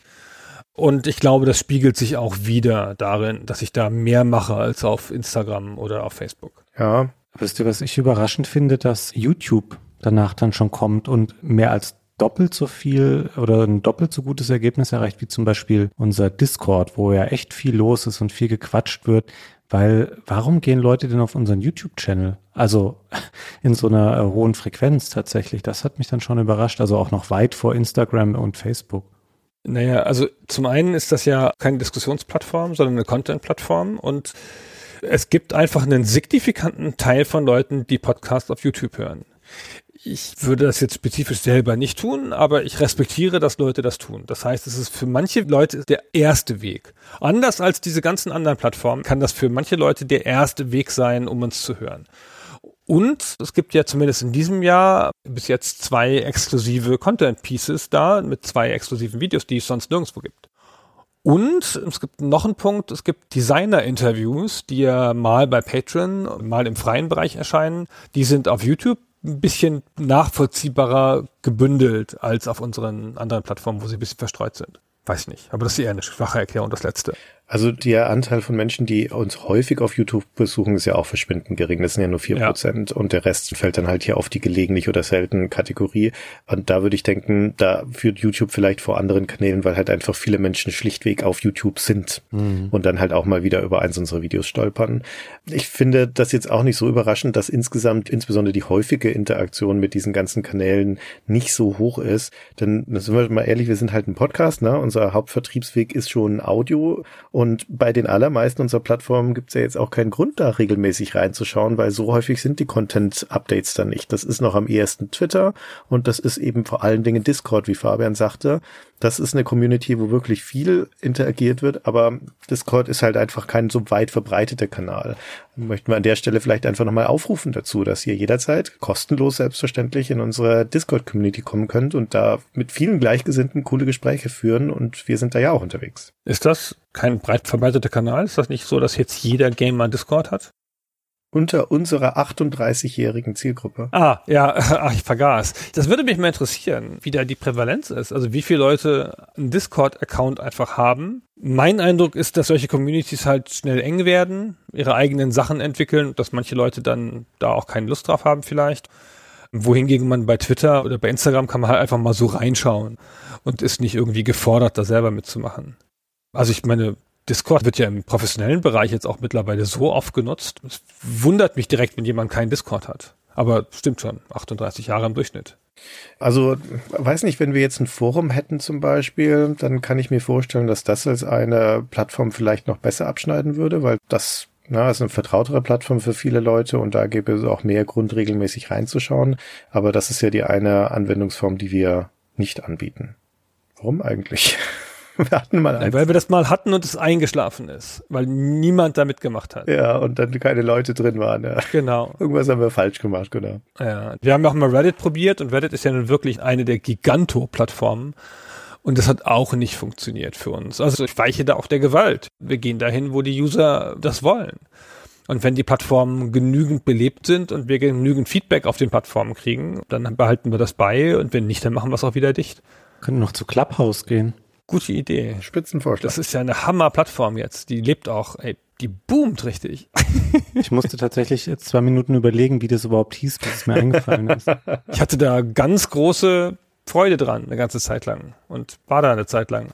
Das waren zwei Wochen. Das waren zwei aufregende Wochen. Ja, vielleicht vier, aber genau, dann war es vorbei. Ich habe Vorträge gehalten und so. Naja, wurscht. Vorbei, ist vorbei. Es kommt nicht wieder. Also brauche ich gar nicht mehr draufgehen, meint ihr? Mm -mm. Nee, brauchst nicht mehr draufgehen. Was ist mit diesem TikTok? Das ist super. Da musst du drauf gehen, fürchte ich. Aha, na gut. Muss ich mir das mal angucken. Ja, ganz ernsthaft, das wird ja jetzt kommen. Also fünf Jahre noch oder so, dann sagt dein Sohn, die anderen Kinder haben alle TikTok. Und alle coolen Mädchen haben TikTok. Ich will das auch. Da ist das schon längst out und dann ist es schon Miau Miau oder sowas. Ich prognostiziere hier jetzt für alle, TikTok ist dann größer als YouTube und keinesfalls ersetzt worden durch Miau Miau. Das hättest du vor fünf Jahren Snapchat auch prognostiziert und wo ist es heute? Nein, Snapchat war schon immer scheiße. okay, wir schweifen ab. Ja. Gut, wir werden mit Stay Forever vermutlich nicht auf Snapchat gehen, nicht in Clubhouse, vielleicht in TikTok. Mal schauen. Wir haben noch nach der Affinität zu anderen Spiele-Podcasts gefragt. Also wir haben genauer gesagt eine Liste von Spiele-Podcasts angeboten und gefragt, ob unsere Teilnehmer einer Umfrage den jeweiligen Podcast kennen, ob sie ihn hören oder ob sie ihn gar unterstützen. Und daraus ergibt sich dann natürlich eine Rangliste. Zunächst mal nach den Podcasts, die auch tatsächlich bekannt sind bei unseren Hörern. Und da stehen die großen Namen aus unserer kleinen Nische der Gaming-Podcasts ganz oben, allen voran The Pod mit einer doch relativ sensationellen Quote von 88 Prozent der Stay Forever Hörer, die auch The Pod kennen zumindest. Nicht so verwunderlich, wenn man bedenkt, dass wir ja auch eine enge Kooperation mit The Pod haben. Aber Platz zwei zum Beispiel die Spieleveteranen, 84 Prozent kennen die auch. Und mit den Spieleveteranen haben wir bei Stay Forever wenig Kooperation bisher gehabt oder wenig Überschneidungen. Aber es ist halt einfach einer der bekanntesten Podcasts in unserem Metier. Ne? Ähnlich mit dem GameStar Podcast. Das ist jetzt auch nicht so verwunderlich, dass der auf Platz drei steht, weil wir ja nun auch eine Historie mit der GameStar haben. Aber der Bekanntheitsgrad ist da durchaus auch enorm. Und dieser Plauschangriff, kennt den überhaupt jemand? Ja, kennen immer noch 76 Prozent. Das ist ganz gut. Das ist gut. Ja, also oben ist das Feld relativ nah beieinander. Insert Moin zum Beispiel, auch ein Cast, der auch einen Grad der Bekanntheit hier in unserem Metier hat, ist ja auch ein Cast, den es schon ewig gibt. Und dann geht es mit der Bekanntheit so langsam runter. Dann kommen die Nerdwelten, Game Not Over, Podcasts, die wir hier auch schon gefeatured haben bei Stay Forever. Dann kommt der Petecast, Down to the Detail und so weiter. Aber selbst hier das Schlusslicht Last Game Standing vom lieben Kollegen Christian Schiffer und Christian Alt sagen immer noch 22 Prozent unserer Hörer, den kenne ich auch. Kennen kann natürlich auch nur heißen, ich habe den Namen schon mal gehört, aber na, immerhin. Ja, ist eine schöne Liste. Ich freue mich auch, dass sowas wie Okay Cool darin auftaucht von Dom Schott, was es ja noch nicht so lange gibt und es kennt immerhin auch guten Drittel unserer Hörer. Und es hören auch relativ viele mit 16 Prozent. Ja, also ich finde, die härtere Währung als das Kennen ist eigentlich das Hören und da insbesondere die Hörquote, also wie viel Prozent der Leute, die sagen, den Podcast kenne ich, hören ihn denn auch tatsächlich? Weil sowas wie Insert Moin, das ich schon genannt habe, das hat eine sehr große Bekanntheit in unserer Zielgruppe, in unserer Hörerschaft, aber es wird von nur vergleichsweise wenigen Leuten auch tatsächlich gehört, nämlich nur von 18 Prozent von denen, die sagen, das kenne ich. Und das sieht ganz anders aus bei anderen Podcasts, auch welche wie eben Okay Cool, die weniger bekannt sind, aber die eine hervorragende Hörquote haben. Also für mich ist das auch ein Qualitätsmerkmal. Dom gelingt es offensichtlich, sein Publikum zu fesseln. 47 Prozent Prozent, die den Podcast kennen, sagen, dass ich den auch höre. Die Spitzenreiter sind hier auch wieder die Kollegen von The Pod wo generell man, glaube ich, sagen muss, dass unsere Zielgruppen doch eine relativ große Affinität zueinander haben, sicher auch eine große Schnittmenge haben. Aber hier sagen auch 60 Prozent der Leute, die den Podcast kennen, dass sie ihn auch hören. Und dabei darf man nicht vergessen, dass der Pod ja auch in viel größerem Maße als wir ein Premium-Podcast ist, wo der größte Teil des Contents hinter der Paywall liegt. Und dementsprechend hat The Pod hier in unserer Hörerschaft auch eine hervorragende Unterstützerquote. Also 50 Prozent der Leute, die den Podcast hören, sind auch Unterstützer. Und der Dom hat sich seine Bekanntheit ja nicht nur selber erarbeitet, der ist natürlich als häufiger Gast bei The Pod, den halt viele Leute kennen, auch selber noch bekannt geworden. Da gab es sicher einen Abstrahleffekt. Das stimmt. Aber wie gesagt, ich finde es auch interessant zu sehen, wie diese Hörquote aussieht. Also kleinere Podcasts in Anführungszeichen, wie zum Beispiel Down to the Detail. Man weiß ja, dass mir dieser Podcast speziell am Herzen liegt. Die haben also auch eine sehr gute Hörerquote oder auch der gute Paul mit Game Not Over. Die Leute, die den Podcast kennen, hören ihn auch sehr viele. Und auch das freut mich sehr, das zu hören. Also die Hörerausbeute ist sehr gut bei diesem Podcast im Vergleich zu anderen. Also zum Beispiel, da ist das Schlusslicht jetzt, wenn man das so sagen möchte, der Petecast, den einige Leute kennen bei uns, aber den fast niemand hört in unserer Zielgruppe. Das ist jetzt auch nicht so verwunderlich, weil ich glaube, die Schnittmenge zwischen uns und Pete ist jetzt nicht so riesig. Das sieht man hier in unserer Statistik auch nochmal ganz gut. Ja, ja, dann gehen wir weiter zum Thema der Unterstützer. Es hat uns natürlich auch interessiert zu wissen, ob uns die Teilnehmer der Umfrage denn unterstützen auf Patreon und Steady auf den beiden Plattformen, wo man uns abonnieren kann. Und unabhängig davon, ob uns jetzt jemand unterstützt oder nicht, für wie attraktiv denn die Belohnungen eigentlich gehalten werden, die wir dort anbieten. Insbesondere bei den Leuten, die uns nicht unterstützen, war es interessant zu sehen, was sind denn für die eigentlich attraktive Belohnungen und was nicht. Also lohnt es sich auf dieser Seite mal zu filtern auf das Unterstützerlevel, zum Beispiel auf Nein. Also die Leute gesagt haben, nein, ich bin kein Unterstützer und dann zu gucken, wie attraktiv die bestimmte Belohnungen halten, wie dass sie an Abstimmungen teilnehmen können, dass wir exklusive Podcasts dort haben und so weiter. Naja, und wie überraschend, die exklusiven Podcasts sind das Feature, das mit die meiste Zustimmung erfährt. Aber das ist ja auch das, was wir hauptsächlich machen. Ja, das hat mit Sicherheit auch den größten Mehrwert. Also auch bei den Menschen, die uns noch nicht unterstützen, da ist die Aussicht auf exklusive Podcasts da schon das, was am attraktivsten ist, gefolgt von den Abstimmungen. Also das deckt sich eigentlich in der Reihenfolge mit den Unterstützern. Das Geburtstagsgeschenk übrigens ist etwas, oder vielleicht magst du kurz sagen, was das eigentlich ist. Das hat angefangen als Geburtstagskarte. Ganz am Anfang, als wir auf Patreon gestartet sind, habe ich gesagt, ich schreibe einfach jedem Unterstützer ab einer gewissen Ebene, schreibe ich eine persönliche Geburtstagskarte. Also eine Hand geschrieben, mache ich selber. Das haben wir auch eine Zeit lang gemacht und irgendwann wurde mir das zu schäbig. Dann habe ich angefangen, relativ zufällig immer Goodies damit reinzupacken, die wir gerade noch rumliegen hatten. Aufkleber, Postkartenset, Flaschenöffner, Stifte. Also wir haben ja eine ganze Reihe von Merch-Sachen entwickelt über die Jahre, meistens immer als Goodies, die die Patrons und Steadies per Post bekommen haben. Und dann habe ich angefangen, da welche reinzupacken. Und jetzt haben wir auch noch so schöne Umschläge, so vorgedruckte und so. Jetzt ist das richtig ein Geburtstagspaket geworden. Und das hat sich dadurch in der Wertigkeit ziemlich verändert, auch für die Leute, die es kriegen also auf die Postkarten gab es halt hin und wieder mal ein Dankeschön und jetzt kriege ich relativ häufig auch Mails, die gesagt haben, boah, ich hatte vollkommen vergessen, dass ich ja so ein Geburtstagsding kriege, hat mich voll gefreut, als es kam. Ja, das Geburtstagsgeschenk, das sieht man auch hier in der Auswertung sehr gut. Das ist die eine Belohnung, deren Einschätzung am frappierendsten sich dadurch unterscheidet, ob man sie schon mal bekommen hat oder nicht. Denn die gibt's ja nur ab einer gewissen Unterstützerstufe überhaupt. Und alles drunter ist die Frage hypothetisch. Also wie attraktiv fändet ihr es, wenn ihr ein Geburtstagsgeschenk bekämt?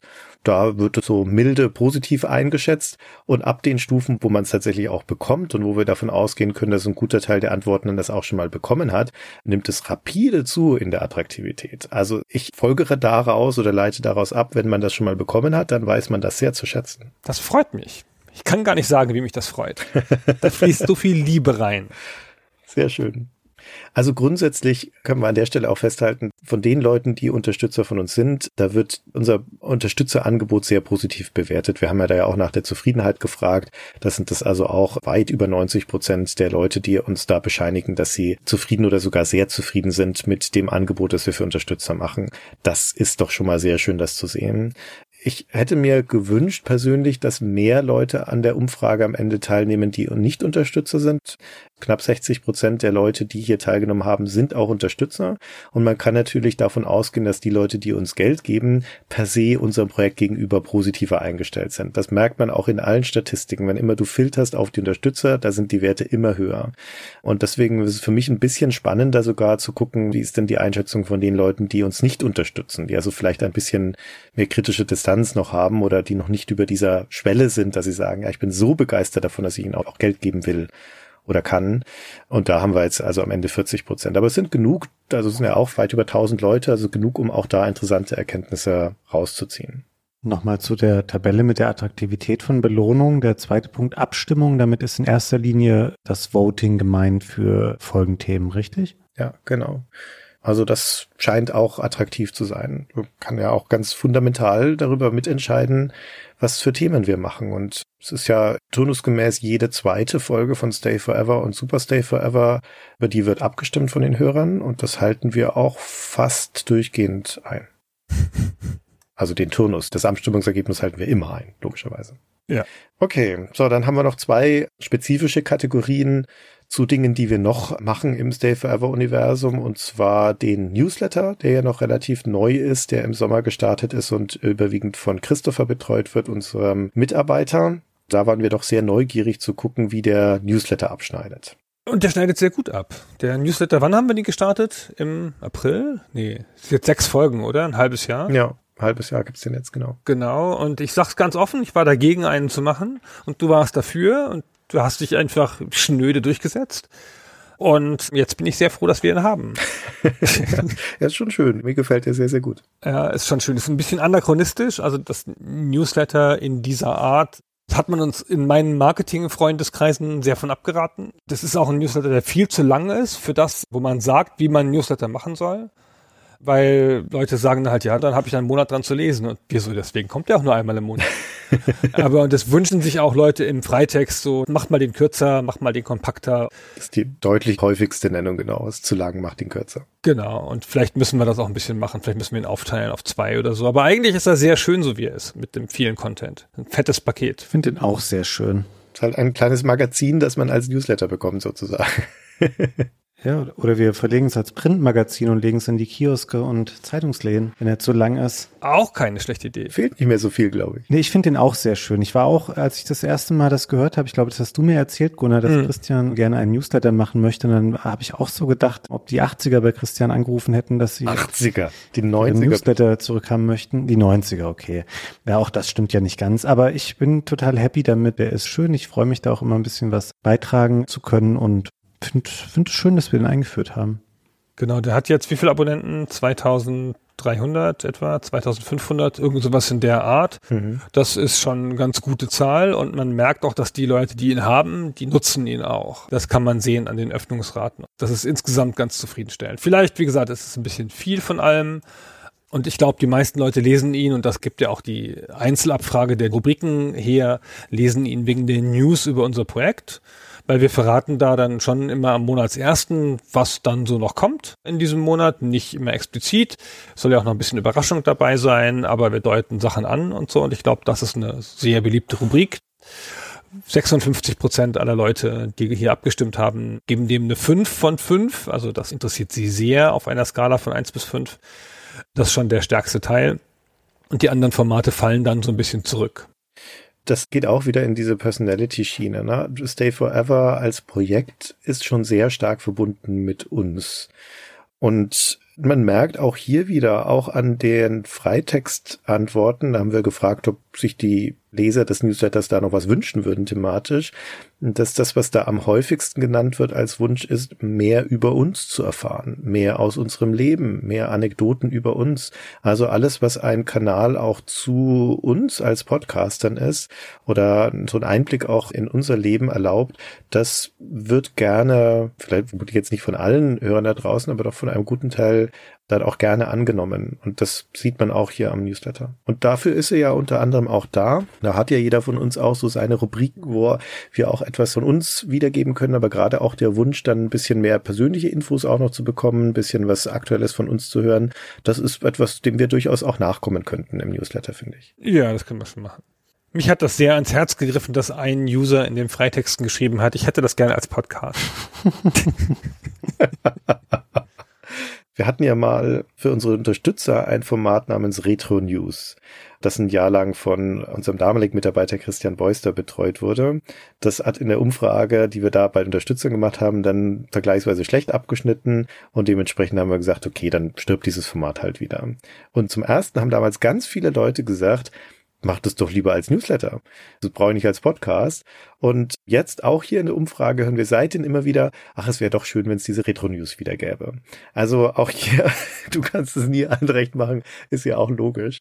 Aber alle von euch, die damals gesagt haben, macht doch die Retro-News bitte als Newsletter, wir haben euch gehört. Ihr kriegt es jetzt als Newsletter. Jetzt abonniert ihn bitte auch. ja, genau. Aber naja, also es entwickelt sich alles noch. Wir schauen uns alles an. Wir überlegen, ob wir da Sachen rauskürzen oder noch reintun. Es ist auch jede Ausgabe des Newsletters immer ein bisschen anders geworden als die letzte. Man merkt, das ist ein lebendes Projekt. Genau. So, und dann kommen wir zu der letzten Kategorie von den großen Kategorien, die wir hatten, und das ist unser Merchandise-Shop Retro Shirty. Gunnar, das ist dein Baby. Was ziehst du hier raus aus der Umfrage? Möchte an der Stelle zuerst eine ganz kurze Werbung hier einführen. Ich habe die ganze Zeit darauf gewartet, dass wir endlich zu dieser Rubrik kommen. Wir haben relativ neu im Store seit einem Monat der neue Jahreskalender für das Jahr hm. 2022. Der ist bestellbar und der kam letztes Jahr fantastisch an. Und die Tatsache, dass wir noch welche haben, kann nur daran liegen, dass noch nicht alle Leute davon wissen. Also ist hier ein Link in den Show Notes zu retroshirty.com, wo man den exklusiv kaufen kann. Ne, ein ganz toller Kalender, zwölf Bilder fürs nächste Jahr. Hat mir jeden Monat ein eigenes Bild, der Hammer. So, das nur kurz vorweg.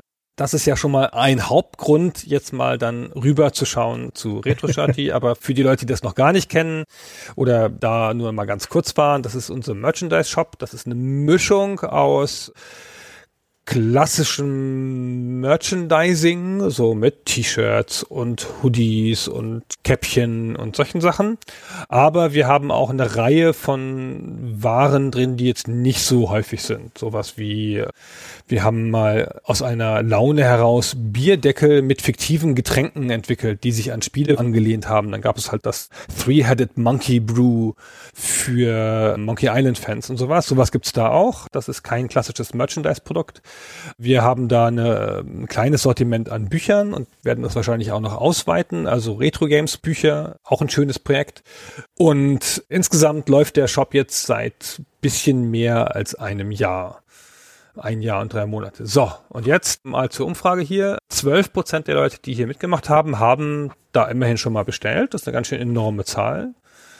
48 Prozent der Leute waren zwar schon da, haben aber aus irgendwelchen Gründen nichts gekauft. Kann ich mal mit den Namen von diesen Leuten? Eigentlich eine gute Nachricht, weil das ist ja alles potenzielle Zielgruppe. Potenzial, genau. Aber ich möchte trotzdem noch die Namen von diesen Leuten nochmal sehen, bitte.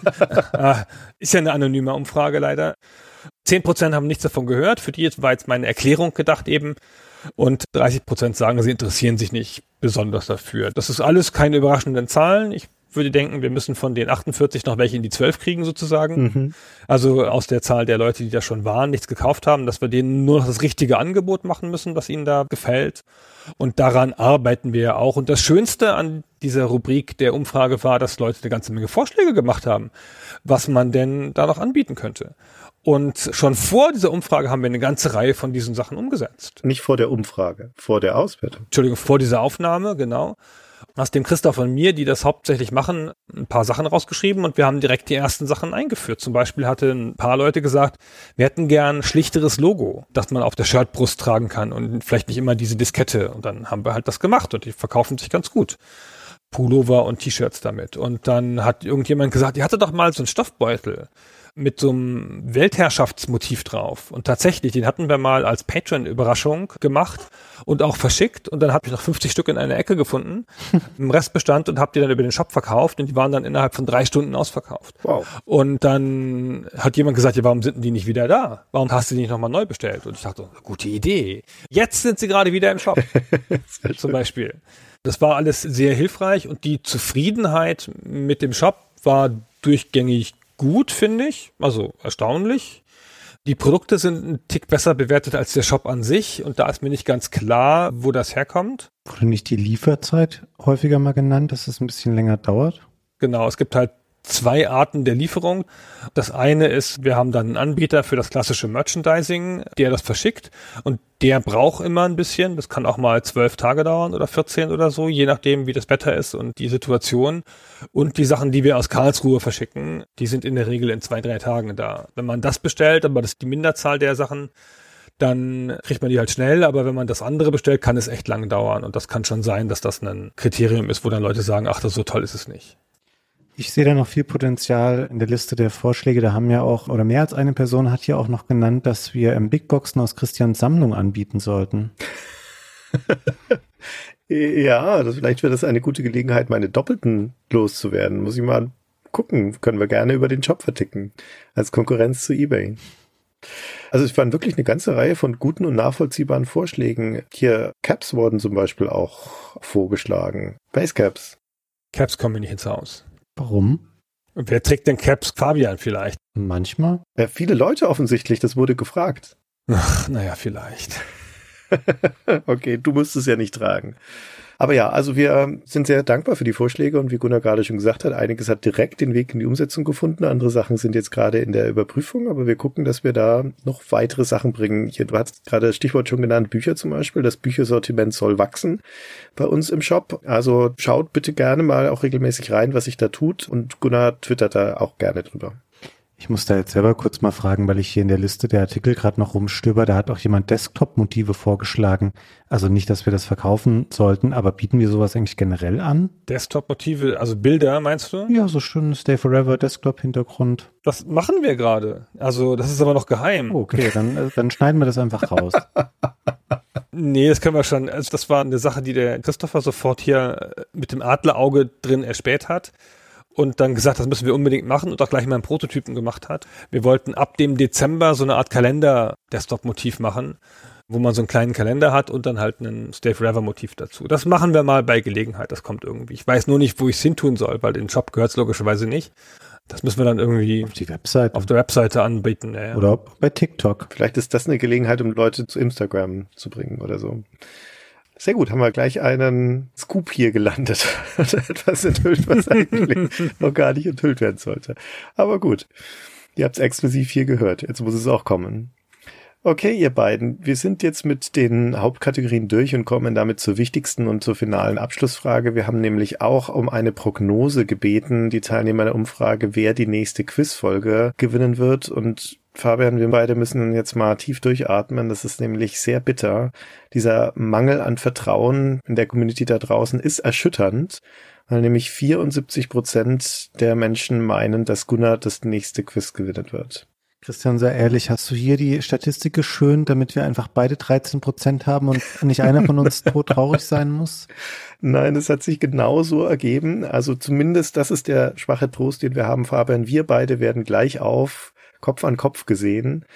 Und weit, weit, weit vor uns in seinem Staub sind wir unterwegs, rangiert Gunnar. Ach, es ist alles furchtbar. Und dann dachte ich, da muss ich irgendein positiver Spin noch rausziehen lassen und dachte, jetzt filterst das mal nach dem Geschlecht der Umfrageteilnehmer. Vielleicht liegen wir beim weiblichen Geschlecht dann einfach vorne. Aber das Gegenteil ist der Fall. da liegt Gunnar noch mal ein paar Prozentpunkte weiter vorne. Ist mir völlig unbegreiflich.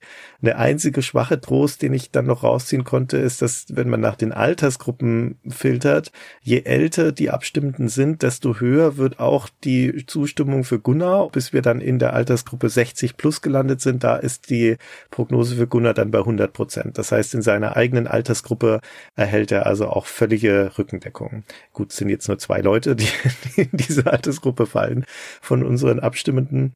Aber ja, das ist der einzige Trost, den ich da rausziehen kann.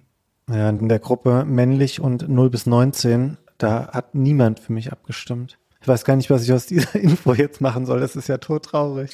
Wo soll denn der Nachwuchs herkommen? Eieiei. Ja, Gott. Ich hätte lieber auf eine schönere Note geendet hier. Ich fühle mich wieder wie am Ende so einer Quizfolge gerade. Weißt du was, Fabian? Das ist einfach der Ansporn. Wir werden die alle Lügen strafen, die Leute da draußen. Wir werden es denen allen zeigen. Das machen wir. Einer von uns beiden. Ich glaube, ich wette jetzt auf einen von euch und versaus dann. Und dann bin ich reich, weil eure Quoten so der Hammer sind. ja, genau, du kannst sie doch selber sabotieren. Das wäre noch eine Möglichkeit. Na gut, okay, wir sind offiziell durch mit dieser Umfrage. Also das sind jetzt unsere Gedanken dazu, auch unsere Ableitungen dazu. Ihr habt es gehört, die Sachen, die wir rausziehen, sind das Ende der Stay Forever Challenge und ein paar Detailentscheidungen, Ausbau des Retro-Shirty-Shops und so weiter. Grundsätzlich muss man aber nochmal sagen, der Grund auch, warum wir diese Hörerumfrage gemacht haben, ist, um für uns eine Art Realitätscheck zu haben. Man bewegt sich doch in der Blase. Wir bekommen sehr, sehr viel positiven Zuspruch bei Stay Forever. Das soll auch bitte nicht aufhören. Das ist gut so. Aber es besteht natürlich immer auch ein bisschen die Gefahr, dass man die Realität dann fehl einschätzt. Und einige Sachen in dieser Umfrage waren tatsächlich Augenöffnen. Zum Beispiel, und wir hatten es vorher schon besprochen, das Abschneiden von Stay Forever Technik immer noch sehr gut, muss man immer noch dazu sagen. Aber hätten wir nur auf die Kommentare geguckt, hätte man man denken müssen, das ist vermutlich das populärste Format aller Zeiten. Und das hilft, das alles ein bisschen besser einzunorden und uns auch besser zu vergegenwärtigen, was euch da draußen gefällt und was euch weniger gut gefällt. Und Stay Forever und unser ganzes Schaffen ist etwas, was von euch überwiegend sehr positiv bewertet wird. Das freut uns sehr. Das für uns Ansporn, auch das beizubehalten. Und die Dinge, das ist in so einer Umfrage natürlich auch mal besonders spannend, die kritisch bewertet werden. Das sind die Sachen, woraus wir lernen können und woraus wir Dinge ableiten können. Aber insgesamt muss man doch nochmals festhalten, euch, die ihr hier teilgenommen habt, gefällt Stay Forever und das, was wir tun, überwiegend sehr, sehr gut. Und das geht runter wie Öl. Dafür sind wir sehr dankbar. Also vor allen Dingen sind wir dankbar für die Hunderten und Aberhunderten Freitextkommentare. Ja, der Wahnsinn. Ja, das war echt viel Lesestoff. Vor allen Dingen auch so ein Thema Produktion und so, wie genau da einzelne Fehler dokumentiert wurden, wie genau Lob ausgesprochen wurde. Das ist super hilfreich, finde ich. Finde ich auch. Also auch gerade das Feedback im Großen ist schön, aber gerade das Feedback im Kleinen ist total hilfreich, um Sachen nochmal fein zu tunen. Ja. Und wie gesagt, die komplette Umfrageauswertung liegt für euch verfügbar in dieser Excel-Datei. Schildert uns bitte auch gerne eure Eindrücke daraus. Die Kommentare sind offen. Ihr kennt unsere ganzen Kanäle, wo man uns erreichen kann. Wir sind natürlich auch sehr neugierig daraus, was ihr da noch rausliest aus der Umfrage. Und wenn ihr denkt, dass wir etwas falsch eingeschätzt haben, dann sagt uns das bitte auch. Genau. So, vielen Dank. Ja, von mir auch nochmal vielen Dank. Auch an dich, Christian, dass du das alles so äh, vorbildlich ausgewertet hast. Da hast du dir ordentlich viel Arbeit gemacht, aber das war sehr schön und sehr hellend auch für mich, das alles mal angucken zu können. Habe ich gern gemacht. Sowas macht mir Freude. okay, danke an euch beide und danke an alle fürs Zuhören. Wir hören uns dann demnächst im nächsten Stay Forever Podcast wieder. Tschüss. Bis dann.